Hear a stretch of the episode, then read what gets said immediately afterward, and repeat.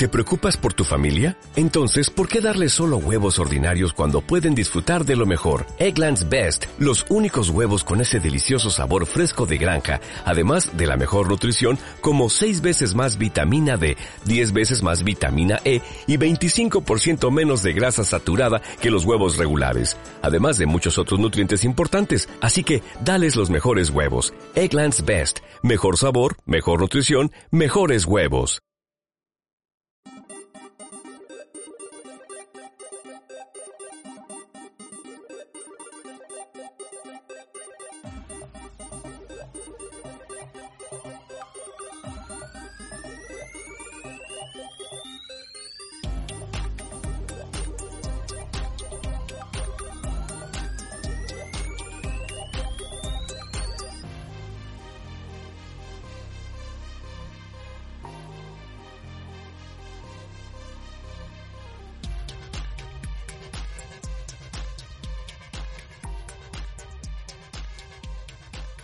Hola, ¿qué tal? Sean bienvenidos y bienvenidas al episodio número 19. Estoy tan alegre y a la vez estoy un poco triste porque este es el episodio final. Eh, con este cerramos el episodio de la primera temporada del podcast Es Gamers.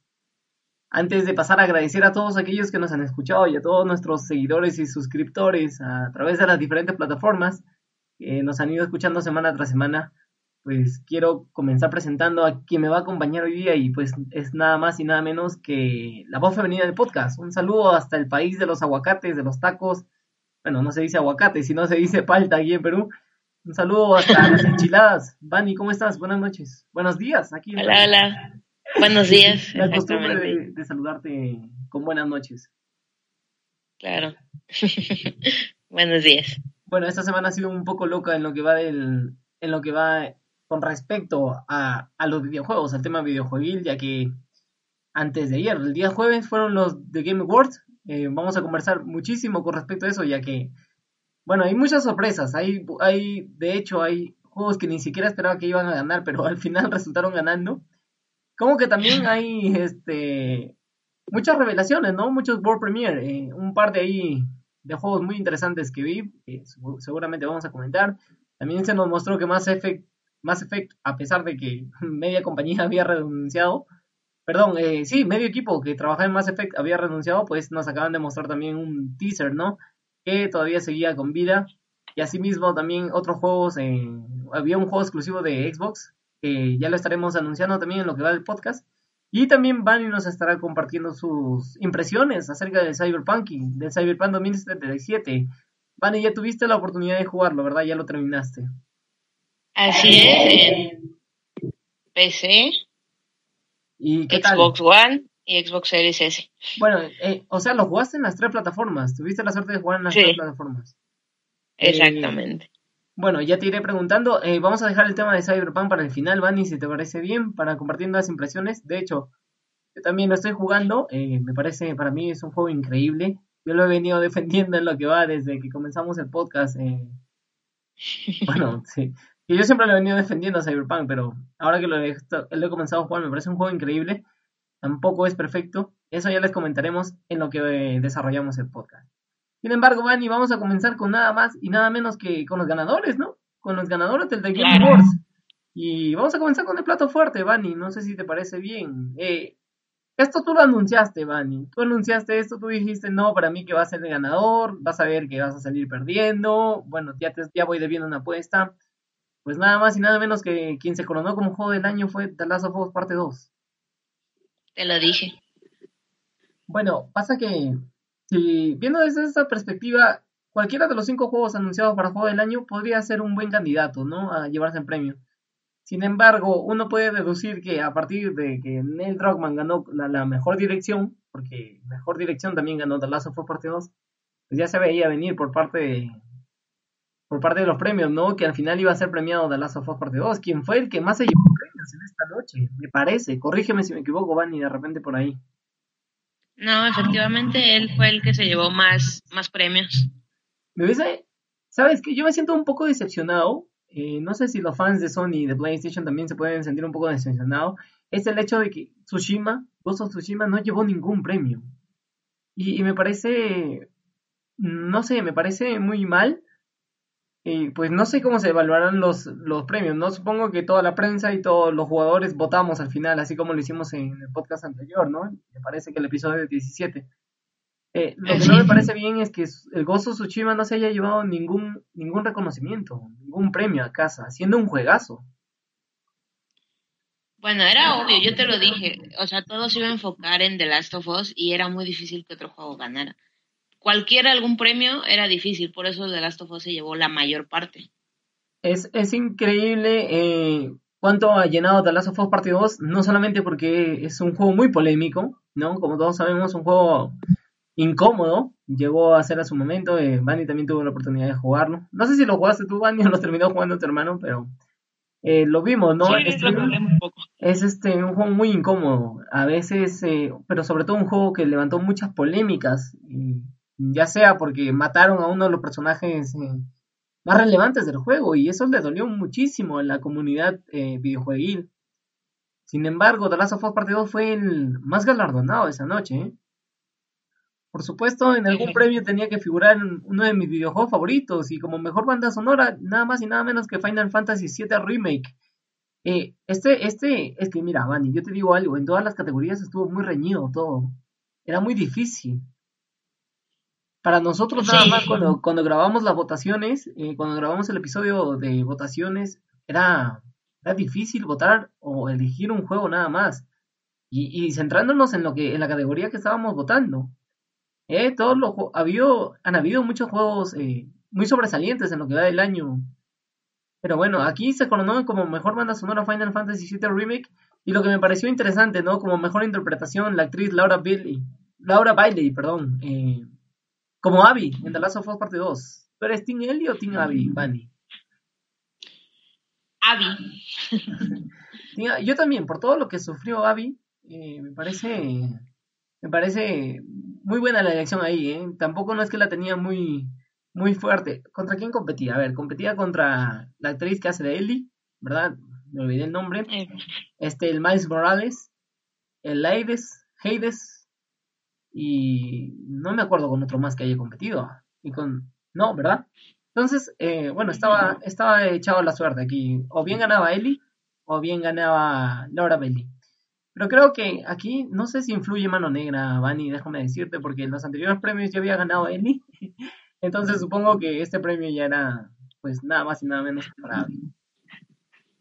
Bueno, yo creo que a nadie le gustó el papel de Ellie. También por eso.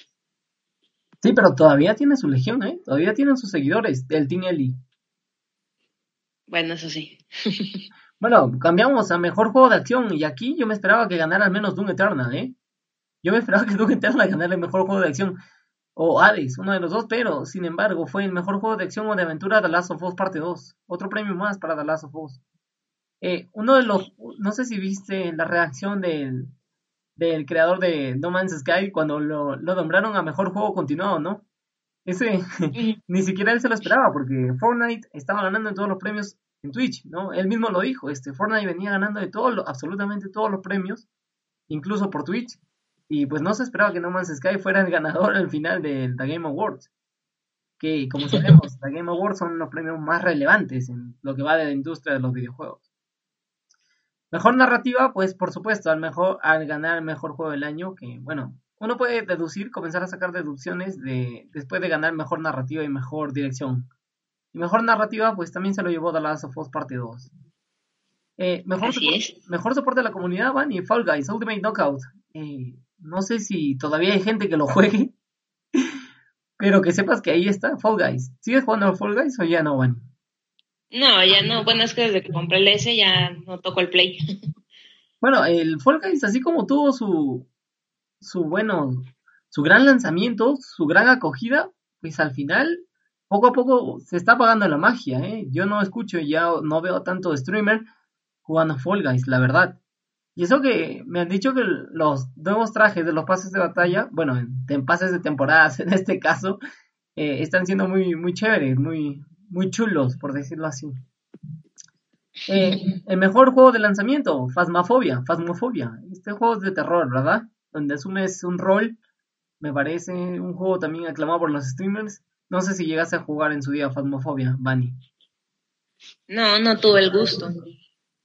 Bueno, también pasamos a la siguiente categoría que es mejor simulador o de estrategia. Este lo llevó por fin Microsoft con Microsoft Flight Simulator y, aquí indiscutible, Vani. ¿Recuerdas cuando te comentaba en el episodio donde votábamos? El mejor juego simulador para mí era Microsoft Flight Simulator. Y, y más allá de que tú tuviste la oportunidad de jugarlo, es que es un avance tecnológico tremendo, ¿verdad? Para la industria del videojuego. Eh, es que es una belleza, o sea, es muy bueno el juego. Lo que no me esperaba yo era que como mejor juego multijugador se lo llevara Among Us. Y es que esto sí yo debo manifestar mi preocupación. Yo entiendo que todo videojuego debe cumplir con el hecho de, de entretener. Pero yo no creo que Among Us esté en la categoría de Genshin Impact.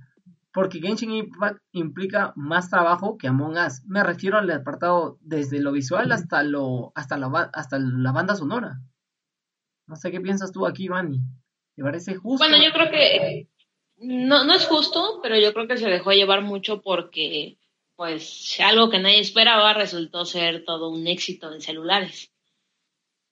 Sí, por supuesto, que, tampoco no se le quita el mérito a los creadores de Among Us, eh, porque, bueno, yo tuve la oportunidad de jugar tres veces, creo, contadas, tres partidas contadas, y no volví a tocar más el juego. Eso no significa que sea malo, al contrario, todo juego, como ya les mencionaba, tiene que cumplir con, bueno, con, con divertir. Y pues nada, yo no creo solamente que esté en la misma categoría de Genshin Impact por el hecho de que Genshin Impact, por ejemplo, implica más desarrollo e inversión, ¿no? En el tema, o sea, se ve, se ve es un juego espectacular eh, visualmente. Eh, móviles, asimismo estaba Call of Duty Mobile, también me parece. Y bueno, pues simplemente yo no considero que esté en el mismo nivel de, no de competencia, sino de, de trabajo en el aspecto gráfico y visual, ¿no? Pero bueno, muy bien ahí, felicitaciones para el equipo de Among Us. Mejor diseño de sonido, y esto es una de las cosas más imprescindibles que tenía The Last of Us Parte 2. De hecho, esto lo comentábamos cuando recién comenzábamos con el podcast, ¿no? Les comenté que el sonido era uno de los aspectos mejor cuidados en The Last of Us Parte 2. Y pues aquí no hay dudas, acá se lo llevó definitivamente The Last of Us Parte 2. Mejor juego RPG. Y yo te dije, Vani, mejor juego RPG, te lo dije. el, cuando estábamos votando en vivo. Final Fantasy VII Remake. Eh, por supuesto. Por supuesto. No, no había otro más para mí en, en esta categoría que le hiciera frente a Final Fantasy. Mejor juego de lucha. Me parece que los dos votamos igual, Vani, aquí. Eh, Mortal Kombat 11 y Ultimate fue el ganador. Muy bien, eh, muy bien. Mejor dirección, pues ya, ya entramos a mejor dirección. Of Us parte 2, ¿no? Neil Druckmann. Neil Druckmann se le llevó. E, este es un juego que, que, tuvimos la oportunidad de verlo, lo jugó Santi a través del Discord, no sé si te acuerdas. El juego que ganó en la categoría con mayor impacto, Tell Me Why. Este juego de, de, Microsoft, ¿no? Exclusivamente de Microsoft, que estaba en el Game Pass también, si mal no recuerdo. Eh, Así pues, es. Si, todavía no lo han jugado, eh, jueguenlo, porque la, el apartado narrativo eh, y la historia, ¿no? De trasfondo que tiene el juego, pues es muy impactante, ¿eh? muy bien en esa categoría. Otro juego en el que no tenía dudas, y bueno, en este sí o sí, en esta categoría al menos, en la innovación a la accesibilidad de Last of Us Parte 2. Que creo que es el único juego en todo el año que he podido jugar que tiene en el apartado de accesibilidad. No sé si habías leído por ahí o habías, o habías visto, Vani, ahí por ejemplo, si tú eres una persona con discapacidad, eh, por ejemplo, si eres eh, ciego, eh, The Last of Us 2 tenían aparte en el apartado de accesibilidad un modo para, para personas ciegas, ¿verdad? O sea, para que todo el mundo, o sea, al final tenía un factor de inclusión para que todo el mundo pueda jugar a The Last of Us parte 2. Así es. Y creo que este es uno de los apartados mejor elaborados también de The Last of Us parte 2 en el tema de inclusión, ¿no? De incluir a cualquier persona tanto con discapacidad o sin discapacidad al final muy buen trabajo por parte de The Last of Us Parte 2. Mejor juego móvil, ya lo anunciábamos eh, atrás, Among Us, aquí no hay sorpresas. Mejor juego de eSports y mejor evento de eSports se lo llevó League of Legends. Eh, bueno, no voy a entrar ya en los atletas ni nada de eso, pero mejor juego de acción, netamente de acción. Y aquí muy merecido por parte del team. Me parece que fue uno de los juegos más acertados en la categoría y es Hades. No sé si ya tuviste la oportunidad de probarlo, Vani, o aprovechando estas vacaciones lo vas a probar. Voy a probarlo apenas aprovechando estos días. Pasa que Hades es un juegazo, ¿eh? Es un juegazo, es un roleplay, es un, es un tanto difícil, pero a la larga te terminas acostumbrando. Eh, no sé, y de repente vas a probar eh, Melee, vas a probar... Eh, de repente eres una jugadora que te gusta más el tema de usar armas a larga distancia o usar armas melee, ¿no? ya sea espadas, ese tema. Mm, me gustan más las espadas. Bueno, pues entonces en Hades no te vas a aburrir para nada si usas el tema de espada, porque creo que es una de las armas más fuertes que existe dentro del juego. Mejor juego de realidad virtual, o AR, eh, Half-Life Alyx. En este tampoco no teníamos dudas, ¿eh? Competía contra Star Wars Squadrons, que también era un juegazo, pero creo que no hay dudas aquí, Bani. Half-Life Alyx, el mejor juego de realidad virtual en lo que va del año. Mejor juego de deportes o de conducción, Tony Hawk's Pro Skater. Aquí también coincidimos los dos con el, bueno, con el título, ¿no? Eh, era muy, creo que es, aparte del FIFA que teníamos ya, o del Forza, o del Forza, sí, del Forza Horizon, eh, bueno, era el más distintivo de todos, Tony Hawk Pro Skater 1 y 2, que hicieron un buen, un buen juego la gente de Activision, ¿eh? ¿Eh? La gente de Activision hizo un muy buen juego ahí por parte de, todos, en el remasterizado de Tony Hawk Pro Skater, llevándolo de la PlayStation 1 a las generaciones actuales. Bueno, ya generación pasada y generaciones actuales. Juego más esperado, yo voté, si mal no recuerdo, por The Legend of Zelda Breath of the Wild, la secuela, pero al final, no sé, no sé si recuerdas por quién votaste aquí, Bani, para el juego más esperado. La verdad no recuerdo, ¿eh? Bueno, yo voté por Zelda, pero el juego más esperado es Zelda en Ring. Eh, claro, por supuesto, tiene un montón de, de, de, legión, ¿no? Un montón de seguidores. Y en mejor dirección de arte, pues tenemos nada más y nada menos que al fantasma de Tsushima, al Ghost of Tsushima. Eh, un juegazo también. Eh, este, a pesar de que yo no lo he jugado todavía, eh, pues no pierdo la esperanza de estas vacaciones echarle, echarle al Tsushima, ¿eh? Un juegazo. ¿Pero no, no era el que más estabas esperando? Sí, uno de los... No, yo puse como juego más esperado The Legend of Zelda. No, no, no, pero, o sea, antes de las votaciones. Ah, claro, por supuesto que sí, Vani, por supuesto, por supuesto. Gracias por hacerme recordar. Igual, Igual, eh, bueno, una suerte, ¿no? Una suerte de haber podido jugar. En mi caso, al menos pude jugar cinco de los seis juegos nominados a Juego del Año. El único que me faltó fue Tsushima. Después tuve la oportunidad de jugar todos, absolutamente todos. Y pues nada, al final para mí. Yo voté por Doom Eternal. Bunny votó por The Last of Us Parte 2. De hecho, ya, ya le estoy debiendo la apuesta. Ya seguro un día de estos me la va a cobrar. Pero bueno. Pero bueno, que sepan que esos son los ganadores. ¿Qué te pareció en sí el evento, Vani? Al final, en general, ¿qué te pareció el evento? Pues interesante, entretenido, lo que muchos ya esperábamos. Pasa que de repente no, no, estuviste como yo que te comiste las tres horas y media, donde media hora solamente fueron de premiación, eh, 20 minutos máximo le pongo a los World Premiere, los juegos que se anunciaron por ahí, y el resto fue de puro anuncios. Y se vuelve pesado ya para mí ver tres años seguidos de, Game Awards bueno, verlos no completitos, eh, pero ya se me volvió pesado el evento. Eh, no sé, creo que deberían, eh, las palmas, ¿no? Porque había este interludio de palmas, de aplausos, graba, pregrabados, se veía súper mal. También este, estuvieron actores de, de, gran calidad de Hollywood, ¿no? Como es el tema de Brie Larson, por ejemplo, por ahí. Eh, estuvo también Gal Gadot, me parece, estuvo el actor de Tenet, estuvo Christopher Nolan, Keanu Reeves, etcétera, etcétera, etcétera. Eh, pero que, bueno, a Gal Gadot la veíamos bellísima, ¿no? Eh, con una, al menos ella se grabó con una buena cámara. Pero, pero Brie Larson, pues mal, mal, la calidad de su cámara. Y yo te he puesto que tienen el último iPhone y, y es suficiente que se hayan grabado con su iPhone y con la cámara frontal y, pues nada, se, hubiesen visto mil veces mejor, ¿eh? Mil veces mejor si se grababan con su iPhone que con la cámara de su laptop. Claro. Por supuesto que Keanu Reeves también se vio muy bien. Hubieron actores que se vieron muy bien, pero, por ejemplo, en el caso del, del actor de Tenet, este actor tiene la particularidad de que se veía claramente en los ojos cuando estaba leyendo todo lo que le habían pasado para que lea. Ellos no tienen ni puta idea de, los videojuegos, es verdad.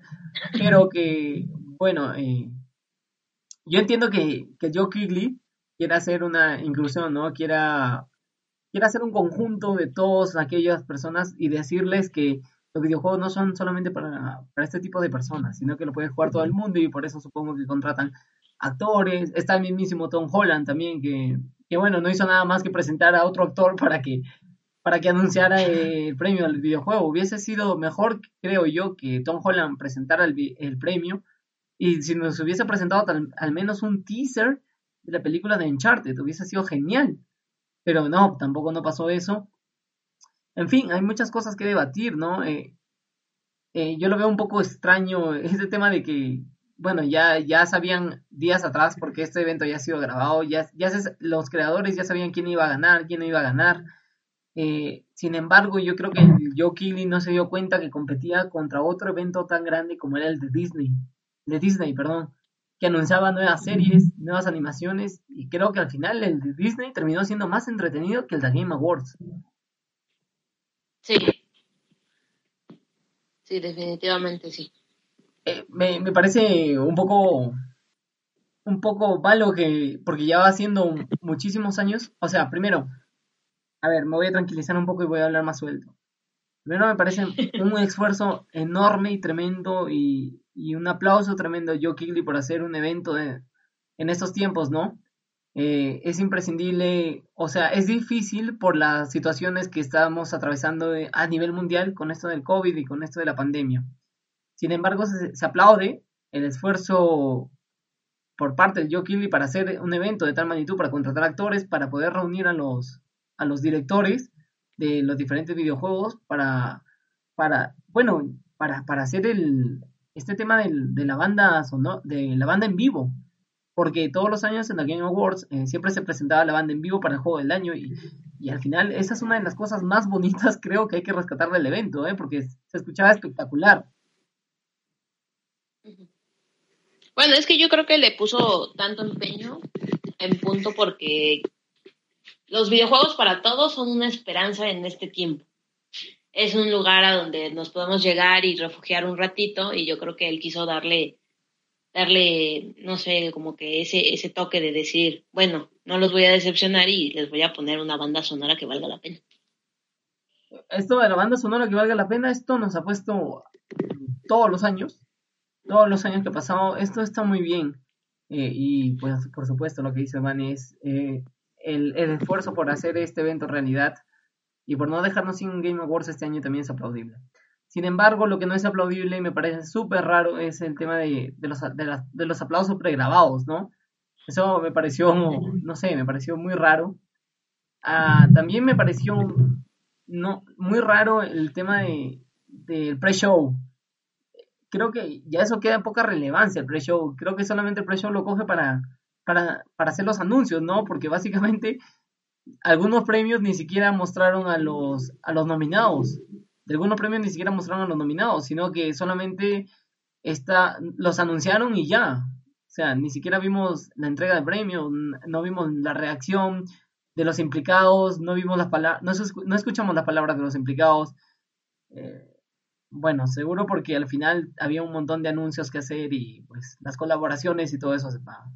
No sé si te diste cuenta, al ser un evento grabado, me pareció totalmente innecesario que, que el Geo salga con un micrófono. No sé si te percataste que en su terno tenía otro micrófono que estaba grabando todo para, para poder eh, editarlo, ¿no? Después en un video completo. Pero él tenía también un micrófono aparte donde haciendo alusión que estaba, estaba hablando a un público, ¿no? Eso me pareció súper raro también. Bueno, trataron de hacerlo lo más normal posible. Sin embargo, exacto, lo, Claro, y ese esfuerzo, todo ese esfuerzo, lo que conlleva hacer eso, porque nosotros podemos estar rajando en este momento, pero detrás de cada grabación hay una producción, hay un maquillaje, hay, un, ah, hay una hora de trabajo, hay una hora de edición, y al final todos estos se llega a hacer en un conjunto y, y, bueno, como decía, ¿no? Es un esfuerzo tremendo y qué bueno que se haya hecho realidad. Pero hay que decir que hay cosas también que no están perfectas. Eh, vamos a ver, eh, eh, hubieron buenos juegos, ¿no? Yo me acuerdo que hubo uno que se llamaba The Callisto Project, Prototype, ¿no? Este que parecía un, ¿cómo decirlo? Un survival horror en, en el espacio, ¿no? Como un Dead Space. tiene todos los elementos para ser uno de los mejores juegos de terror. Sin embargo, yo pertenezco ya a, esa, a ese grupo de fans donde ya no nos hypean, donde ya no nos llenamos de hype, donde ya no nos emociona tanto que solamente nos muestren un, una cinemática, ¿no? Porque una cinemática te puede decir muchas cosas y al final el juego puede ser otro.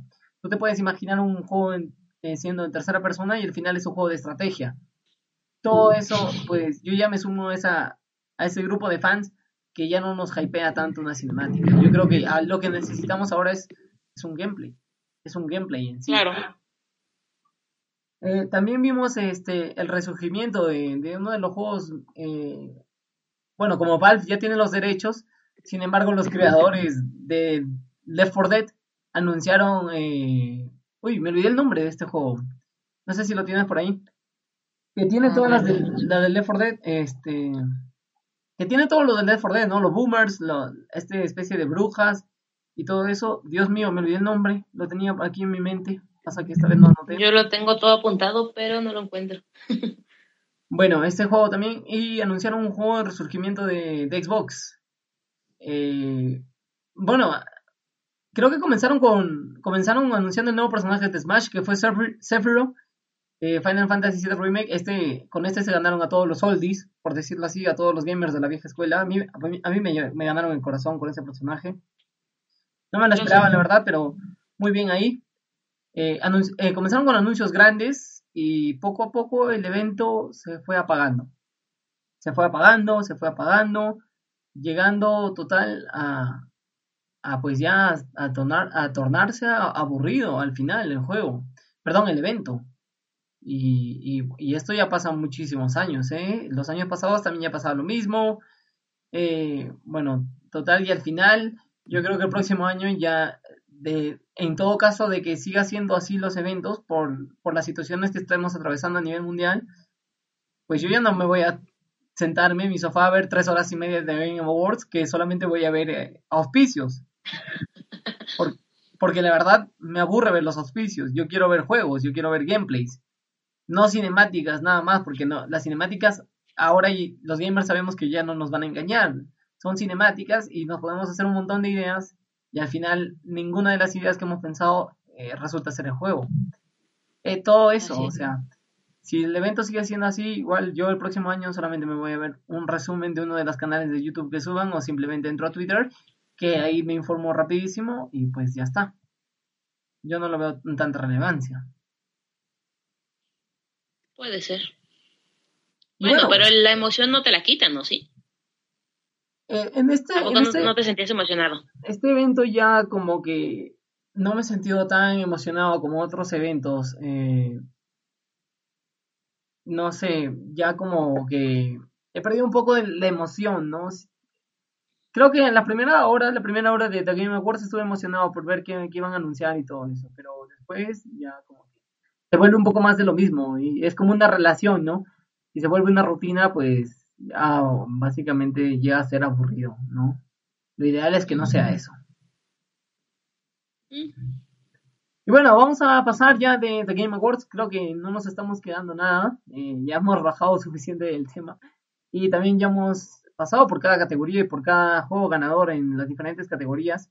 Eh, quedaría pendiente hablar eh, sobre los estrenos, ¿no? Esto ya lo comenzaremos a hablar en la segunda temporada del podcast.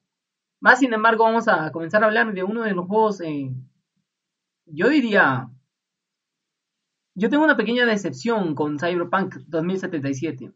Pasa que el juego se ha demorado en desarrollar 8 años, 8 malditos años. Y se supone que el juego en sí iba a ser desarrollado para las consolas PlayStation 4 y Xbox One. Al final, el juego no corre bien en la PlayStation 4 y no corre bien en la Xbox One. Yo tengo la versión de PlayStation 4. Eh, bueno, no, perdón. Yo tengo la versión de PC. La versión de PlayStation 4 la está jugando uno de los redactores de blog. Pero que van y llega a 10 FPS e incluso menos en momentos puntuales y no alcanza la versión de PlayStation 4 Pro los 30 cuadros por segundo constantes. Ni siquiera en Xbox One. No, no alcanza el juego. Y esto me parece, quiero comenzar por este lado, porque esto me parece totalmente inútil y me parece, no hay excusa más que, sin embargo, decir que, no sé, no se me ocurre otra excusa que decir que lo hacen porque las compañías nos están obligando a comprar las consolas de nueva generación ya. Cuando Cyberpunk se, significa que se ha lanzado para la la generación pasada, para la PlayStation 4 y para la Xbox One. No me parece bien eso. Aparte que el juego no es perfecto, tiene un montón de bugs. Ah, yo me he topado con un montón de bugs. Yo estoy jugando la versión de PC. Vale, tú has tenido la oportunidad de jugar eh, Series S y PC, me dijiste. No sé si te has topado con un bug o con alguna caída de cuadro drástica. Mira, en Xbox One, eh, como tú sabes, lo del juego lo adquirí tres días antes. Sí. Mm, por lo mucho tuve cuatro bugs, no tuve más. En PC sí tuve un poquito, pero nada que me afectara como tal. Sino de repente que veía una moto estrellarse con un carro de la nada y pues, ninguno traía conductor. Y en Series S de plano sí no he visto nada. Yo sí me he topado con un montón de bugs en la versión de PC. Me he topado cuando, por ejemplo, en el caso de cuando veías al mismo Keanu Reeves eh, fumar, eh, pues se quedaba el cigarro en su boca y él ya había botado la mano. Eh, me ha pasado eso, me ha pasado que no cargaban las texturas tampoco. Me ha pasado un montón de cosas, ¿eh? Me ha pasado que a veces mi personaje iba desnudo de piernas a, pies, sin embargo yo entraba al inventario y estaba puesta toda su ropa. Eh, sin embargo, esto lo podía cargar de nuevo en la partida y ya aparecía con la ropa puesta. Pero al final, pueden parecer pequeños, sí, pero cuando estás inmerso en todo lo que viene a ser Night City, porque Cyberpunk se enfoca en la ciudad de noche, ¿no? Night City, eh, sí afecta la inmersión del videojugador. Eh, te saca de contexto, te saca de contexto totalmente. Hasta incluso me ha pasado que estoy hablando con un personaje y de la nada entra una llamada y contesta automáticamente la llamada y son dos conversaciones en simultáneo. ¿Qué persona hace dos conversaciones en simultáneo con dos personas al mismo tiempo? O sea, es, imposible. Y, y como que uno te puede estar hablando de la misión principal, otro te puede estar hablando de la misión secundaria. Y, o sea, todo eso al final afecta, afecta, afecta seguro, seguro que para, para comienzos, para finales de enero, y para comienzos de febrero, el juego ya se ha arreglado, el juego tiene diferentes parches, el juego, el gameplay sobre todo corre mejor, y ya hablaremos de gameplay en sí. Seguro que para esto ya se vuelve una compra recomendada, porque yo de momento me pesa mucho de recomendar Cyberpunk. Eh, solamente por estas cosas que, que, que, sacan de quicio, la verdad, al ser un juego que lleva tanto tiempo desarrollando y de una compañía tan prestigiosa como es CD Projekt Red. Bueno, eh, también todos nos dejamos llevar por el hype. Y hay que tener en cuenta que pues todo, todos los juegos así, de principio tienen cientos de bugs. Ahí está Ubisoft, el rey de los bugs. Y pues no sé, yo, yo siento que es más de suerte, porque bueno, o sea, en mi Xbox, mm, en el One no ha tenido así, o sea, al principio sí se veía súper horrible y te lo comenté. Después se mejoró un poco, pero se sigue viendo mal, sigue viendo, sigue viendo bajones, pero creo que hay gente a la que le va muchísimo peor. Entonces, no sé, bueno, es un juego que acaba de salir, no, por lo que yo entiendo, no le han dado un parche adicional porque comentan que el parche de primer día ya viene incluido con la precarga. Entonces, bueno, no le han dado un parche. Leí por ahí que ya estaban liberándolos, que en Xbox llegaría aproximadamente por el 15, no estoy muy segura.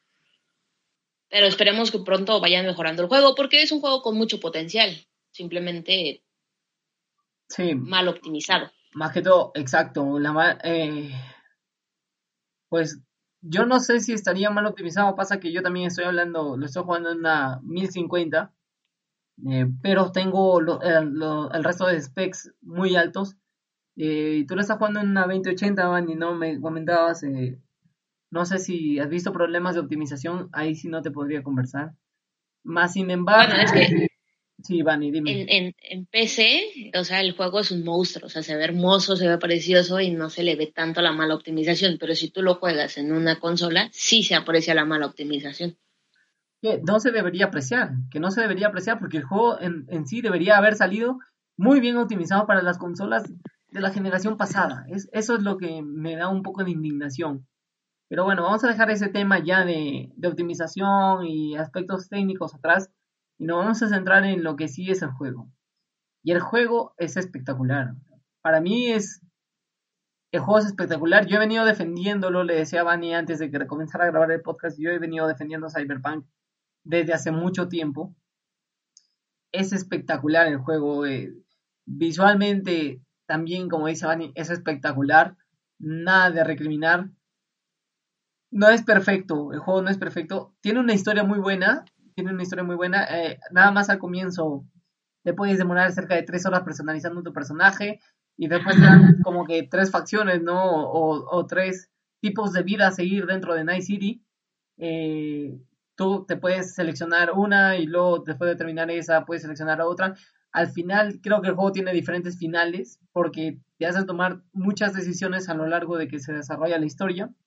Decisiones muy importantes donde hasta incluso puedes sentir que traicionas a tus amigos que te han ido apoyando desde mucho tiempo atrás.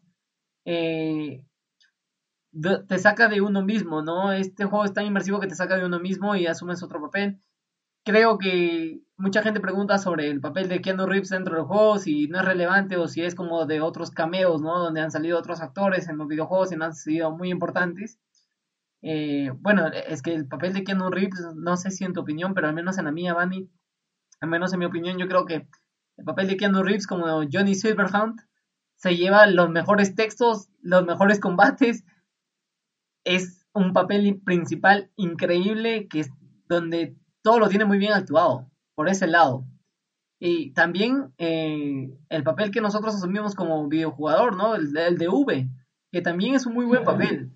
En sí, todo lo que viene a ser narración, historia, desarrollo de historia, tramas, etcétera, etcétera, etcétera, etcétera, etcétera, todo eso suman para que al final sea un juego, uno de los juegos imprescindibles para poder jugar. Todavía yo no recomendaría espérate, Vani, todavía no me des tus impresiones, porque Vani ya lo ha terminado, yo todavía estoy, al, habré jugado al menos unas 12 horas. El juego al menos tarda en 25 a 30 horas para terminar solamente la historia principal, si nos centramos solo en lo principal. Sin embargo, tiene misiones secundarias que, que no son como otros juegos, ¿no? No son como los juegos de... No es como un Assassin's Creed, por ejemplo, que cae en repetitividad, entra, sal, mata y en fin. Las misiones secundarias de Cyberpunk están muy bien hechas eh, no es que tampoco aporte mucho a la, trama, pero sí da ganas de jugarlas, hacer misiones secundarias. Eh, bueno, un aspecto de rejugabilidad muy grande. Eh, me gusta mucho la música que tiene. Yo creo que basta con la música que tiene el juego, porque creo que, claro que es un valor agregado la música licenciada que ha podido contratar CD Projekt Red, pero suficiente era con la música que tenía el juego, porque ya está espectacular, ¿no? el tema de la radio dentro de los vehículos y todo esto. Y bueno, básicamente esas son mis impresiones, ¿no? Me gusta muchísimo lo que va del juego y, y nada, ya espero terminarlo para poder dar una puntuación al final. Y tú, Vani, tú ya te terminaste todo el juego, ¿qué te pareció, por favor? No te olvides de ningún detalle, dímelo todo. Claro, sin spoilers, pero todo. Eh, bueno, para mí el juego, eh, en cuanto a la historia, es muy bueno. Como tú comentas, las misiones secundarias bueno, el, el, punto aquí es, te quedas tanto las misiones secundarias que se te olvidan las primarias. Y me pasó, o sea, me, me, aventé todo un día pasando puras misiones secundarias porque una te lleva a otra y a otra y a otra y a otra y a otra. Y él es un cuento de nunca acabar. Y bueno, llegó un punto en el que dije, bueno, ya tengo que concentrarme en la historia principal porque tengo que acabarlo. Lo acabé, el juego es muy bueno, a mí me, me gustó mucho. Todo, o sea, todo, yo no tengo una queja sobre el juego, sino nada más la optimización y todo eso, ¿no? Eh, el juego es espectacular en PC. Eh, el ray tracing y el DLSS hacen un trabajo increíble por parte de las tarjetas de Nvidia. Eh, por ese lado, sí le gana un poquito a, a, AMD. pues sí, lo que decía Bani, ¿no? El juego es precioso narrativamente hablando y el desarrollo de los protagonistas. De hecho, llegas a un momento donde no quieres dejar de jugar. No sé si te ha pasado, Bani. A mí me ha pasado en más de una ocasión donde no quieres dejar de jugar, sino que en el caso de que este, esta semana ha sido de finales y todo eso, ¿no? Tú me decías que tenías exámenes y estas cositas, eh, es imposible tampoco no, no poder pegarse al juego, y, pero como Bani ya lo tuvo días antes del lanzamiento, pues se pudo pegar un poquito más y lo terminó. Lo que bueno, me, creerás que, que, tenía que exponer hoy, te comenté. Sí. ¿Y sabes cuándo realicé mi exposición? La hice ayer porque no podía soltar el juego. O sea, no pude soltarlo, quería jugar otras cosas y no pude. Hice mi exposición ayer y hice y hoy la presenté. Eh, es el tema de meterse, de sumergirse en iCity, ¿no? Eh, hay una de las cosas que no me gusta del juego y que no lo hacen perfecta y es el tema del combate cuerpo a cuerpo. El combate, sí. El combate cuerpo a cuerpo está muy... Mm, no diría mal, pero no va bien porque mientras que el combate a distancia, con las armas a distancia, es un placer, es un placer, la verdad, de combatir con pistolas, rifles, etcétera, etcétera, etcétera, pero el combate cuerpo a cuerpo, eso está mal dentro. Lo siento muy brusco, lo siento muy despacio, como que baja la, la fluidez en la que está basándose una pelea, ¿no? Un combate se puede estar, tú te puedes estar combatiendo contra contra vándalos y está todo muy rápido y de repente está cerca de uno y quieres presionas Q para darle un cuerpo a cuerpo rápido, pero está muy brusco, se nota muy forzado este combate cuerpo a cuerpo y, y creo que esto es uno de los aspectos que le ha faltado pulir, ¿no? Al a CD Projekt Red. Sí, claro, el combate, el combate cuerpo a cuerpo es muy lento. Es muy lento. De hecho, yo, yo prefiero agarrarme a balazos todo el tiempo. Yo sé que que se puede pasar la misión o el juego sin agarrar tanto balazos, pero me gusta más la balacera, entonces. Sí, es que no sé, yo prefiero eso. Claro, por supuesto que el juego te permite estar en sigilo, pero creo que el, el sigilo está muy bien, ¿eh? El sigilo está muy bien, esto de matar o, o, de derribar a un enemigo y esconder su cuerpo, ¿no? Si en caso esté cerca de un contenedor, etcétera, etcétera, etcétera. El combate cuerpo a cuerpo está mal, pero no sé, yo también soy como Van y yo prefiero entrar de frente y pues aniquilar a quien sea, ¿no? Coger la escopeta y de un balazo, este... Porque hay escopeta de dos cañones donde solamente basta un disparo para que retrocedan tus, tus enemigos, ¿no? Con la fuerza del impacto. Así eh, también me he enfrentado a, ya, ya tengo, ya en las 12 horas que voy jugando, ya tengo enfrentamientos legendarios, diría yo, súper legendarios. Seguro que me esperan muchísimos más porque ya estoy entrando en lo que viene a ser la trama ya, eh, o sea, estoy ya en los actos, supongo que son los actos finales, ya donde se va a desarrollar todo eh, de una manera más espectacular. Eh, hay, hay batallas memorables, Vani, ¿verdad? Hay, hay disparos memorables, ¿no? Que se quedan en la, en la memoria de todo videojugador, pero que al final el juego todavía no se vuelve una recomendación por, por el hecho de que hay muchos bugs. yo estoy jugando en la versión 1.3 de PC, no sé si en los próximos días se estará actualizando, Tampoco no sé si es por mi tarjeta, puede ser que sea por mi tarjeta gráfica, aunque lo dudo mucho porque también se han reportado muchos bugs por parte de la 3080 y la 3090. Eh, pero bueno, al final es eso. Eh, yo creo que a finales de enero, como decía, eh, ya se vuelve un juego totalmente recomendable, Cyberpunk 2077. Así es, efectivamente. y como decía, ¿no, Bani? Este, ¿Te has topado ya con el papel de, de Keanu Reeves? John, Johnny Silverhand, eh, que no me caía al comienzo, tampoco no podemos entrar mucho en detalles, ¿no? Para no spoilear a todos los seguidores. Eh, que no me caía al comienzo, Van, y te comento, pero que al final, pues, se me ha ido haciendo como un amigo. y no sé, no sé si el juego me está preparando para algo psicológicamente que vaya a pasar, porque ya a la altura del juego ya sé que más o menos puede pasar, me puedo anticipar, o no, porque hay muchas vueltas de 360 grados que no te esperas dentro del juego. Eh, y, por supuesto, las, las, aquí es donde comienzan a pasar facturas las decisiones que tomaste al inicio de comenzar el juego.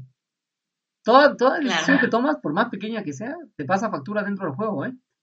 eh bueno, por el parte del resto, eh, de nuevo decirles ¿no? que Cyberpunk no es un juego de acción.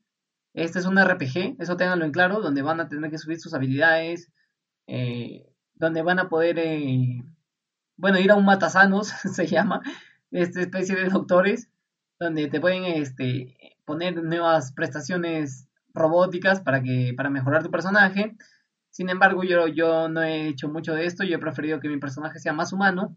Eh, es una decisión propia, que no está mal tampoco, así como no está mal que también pues lo tuneen, ¿no? Todo su personaje con prestaciones robóticas, mejores visiones, eh, mejores pies para aguantar la resistencia, etcétera, etcétera, etcétera. Por ese lado de RPG, ¿qué te ha parecido, Bani?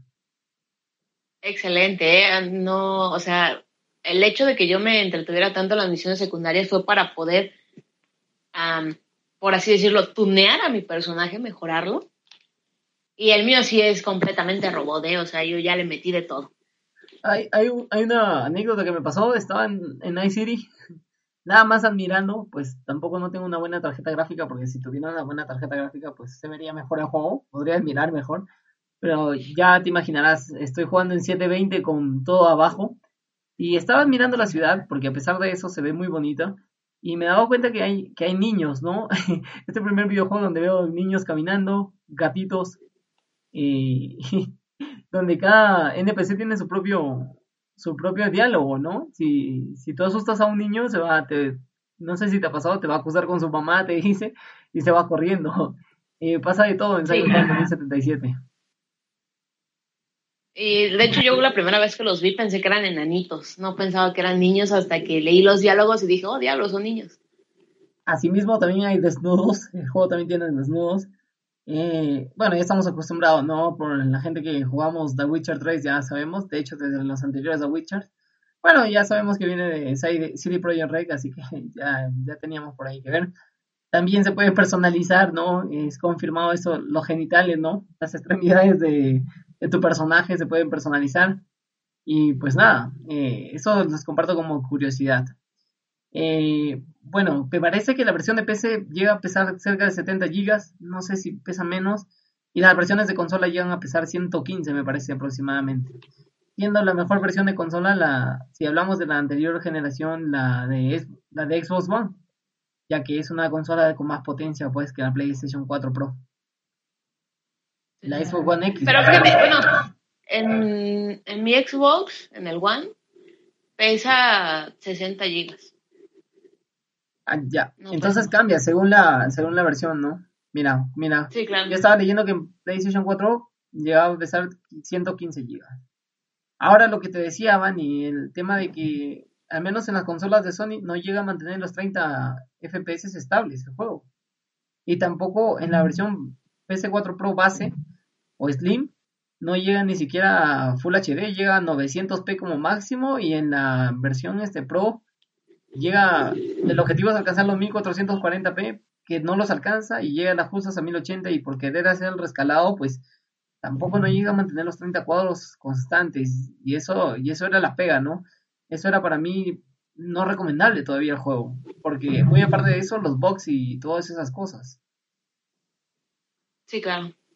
Pero bueno, ya no vamos a caer en redundancia, el juego es precioso, el juego es muy bueno narrativamente, seguro que ya para para los para el lunes de repente ya lo ya lo han acabado ya no ya no creo que me falte mucho le decía Bani y bueno nada. Eh, me parece muy interesante eh, lo que hizo el trabajo de CD Projekt Red aplaudible los efectos de sonido eh, todo eso me parece muy bien muy bien por parte de CD Projekt Red no sé si hay algo más que agregar algo más que me esté dejando creo que ya no eh, nada más que sepan que en Night van a tener que luchar por aumentar su reputación, por aumentar sus prestaciones, por tener dinero, eh, pues se pueden comprar autos y muchísimas cosas más que pueden hacer en City. Eh, vale, no sé si estás por ahí todavía o ya te me fuiste. No, me fui, es que, bueno, todos los que son mexicanos, o no sé si también allá lo saben, hoy eh, se festeja la Virgen de Guadalupe, entonces se sueltan a tirar cohetes y no lo esperaba. Vale, vale, vale, no te preocupes, Manny. Pues este, que pases un feliz día de, la Virgen de Guadalupe. Yo creo que hasta aquí, Manny, el último episodio de la primera temporada de nuestro podcast. Eh, no sé si tienes algo más que agregar de repente por ahí. Nada más que muchas gracias por escucharnos, por haber llegado hasta este punto. Esperamos que la segunda temporada sea mucho mejor y, con más gente con nosotros y les guste más. Espero que para la segunda temporada hayamos mejorado un montón, chicos. yo quiero agradecer a todos y a cada uno de ustedes por habernos escuchado, eh, ya sea en el día, en la tarde o en la noche, o donde quiera que nos estén escuchando. Muchísimas gracias de corazón. Eh, no hay palabras para mí describir cómo me siento en este momento. Un podcast que comenzó muy humildemente y bueno, que nos vamos con un poquito de seguidores, ¿no? Eh, también aprovecho para agradecer a, a Tony, a Víctor, a Santi por habernos acompañado también en algunos episodios del podcast. Eh, ya saben que nosotros comenzamos 105, total que al final, eh, bueno, casi termino yo solo el podcast, eh, pero por ahí se unió Vani. Pues muchísimas gracias, Vani, para ti también por haberme, haberme ayudado, ¿no?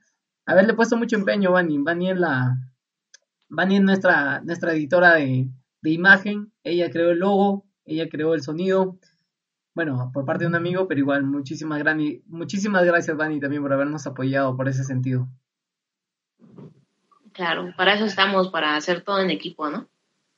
Y bueno, nada, muchísimas gracias también a todos los seguidores. No me quiero explayar mucho más. hasta aquí el último episodio de la primera temporada del podcast. Que pasen unas felices fiestas, unas felices navidades, un próspero año nuevo. Se cuiden mucho por esto de la pandemia. Todavía tenemos COVID, sin embargo, en algunos países ya comenzaron las vacunas. Nada, esperando las mejores, los mejores deseos para todos y cada uno de ustedes. Con nosotros será hasta la próxima, conmigo será hasta la próxima. Nos encontramos en el episodio 1 de la segunda temporada del podcast. Nos vamos de vacaciones, Vani. Cuídate, un abrazo y muchas felicidades y festividades allá en México, Vani. Igualmente, muchas felicidades y buen año. Bueno, vale. Nos, nos, estamos viendo, Vani, a lo largo de estos, de estos días. Ya veremos cómo hacemos para la segunda temporada. Un abrazo, un abrazo a todos los que nos escucharon. Cuídense. Chau, chau. Adiós.